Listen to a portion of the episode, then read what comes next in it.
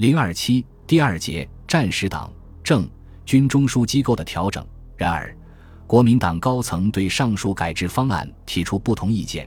认为日方正在攻击国民政府建成地方政权，此时不宜削减机构，不宜为不必要之变更，受敌人以宣传之口实。该提案在五届五中全会提出讨论时，引起与会者的责难，认为抗战无论败胜。其责任均应由中国国民党党员承担，绝不可因为怕负责任，将国防最高委员会隶属国民政府。且这一安排既违反了国民党临权大会关于中央采取以党御政的形态的决议，也违反了训政时期的组织体制。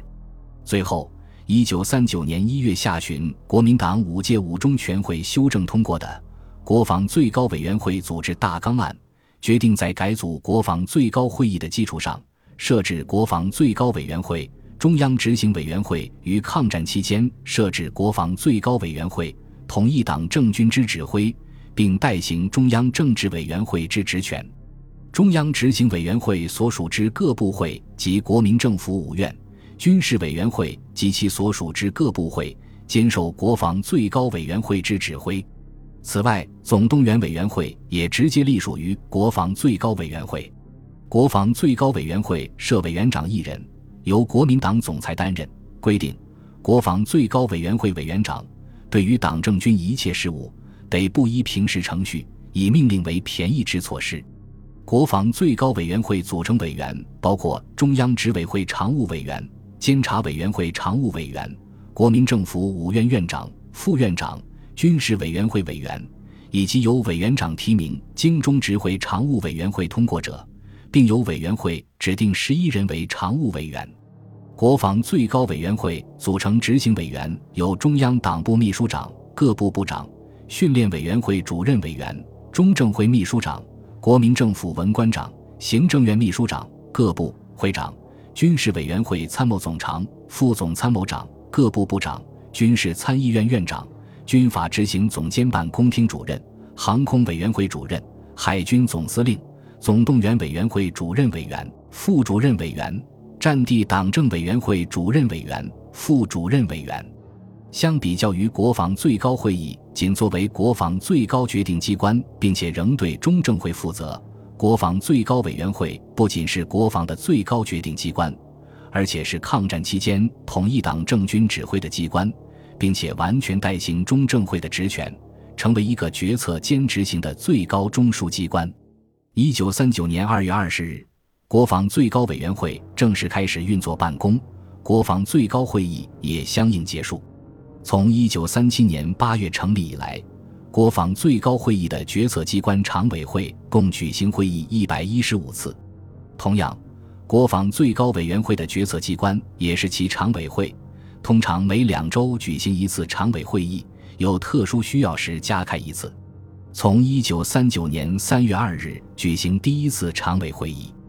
到一九四一年十二月太平洋战争爆发，国防最高委员会常委会共开会六十九次，主要为听取外交、军事、财经等情势报告，讨论委员长交易案、重要政策的讨论案、国民政府及五院函请核定案。相关人士任免案等，处理五院军事委员会、国民党中央执行委员会及其所属部会呈请建核备案等。根据国防最高委员会组织大纲，国防最高委员会是统一党政军指挥的机构，但又隶属于中央执行委员会。另外，国防最高委员会还需把会议决议暗含送中常会列入报告事项。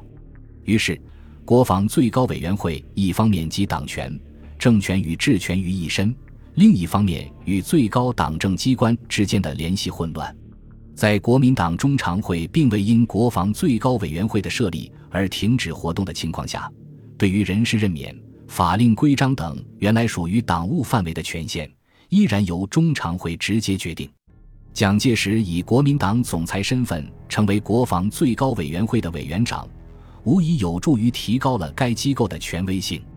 但是在实际运作中，蒋介石亲自出席主持常务会议的情况并不多，从而使得国防最高委员会应有的功能降低了。此外，国防最高委员会体制上的党政军关系不分，也引发了一些异议和纠纷，如国防最高委员会与立法院之间围绕着立法权问题所产生的矛盾与纷争等等。后来，在一九四零年七月召开的国民党五届七中全会上，针对战时党政军统一指挥后，行政效率比较低下，难以适应战争环境的现象，一决通过由蒋介石提交的。以设置中央设计局，统一设计工作，并设置党政工作考核委员会，以立行政三联制基础案，决定进行行政改革，将行政工作的设计、执行、考核三个环节相衔接，实行行政三联制。同时，为了增进党政机关主管长官指挥效能，特别是加强最高领袖个人的权力机制，国民党中央又推行了幕僚长制度。不过，在抗战前半期，尽管这些后续的制度安排在某些层面上有所见效，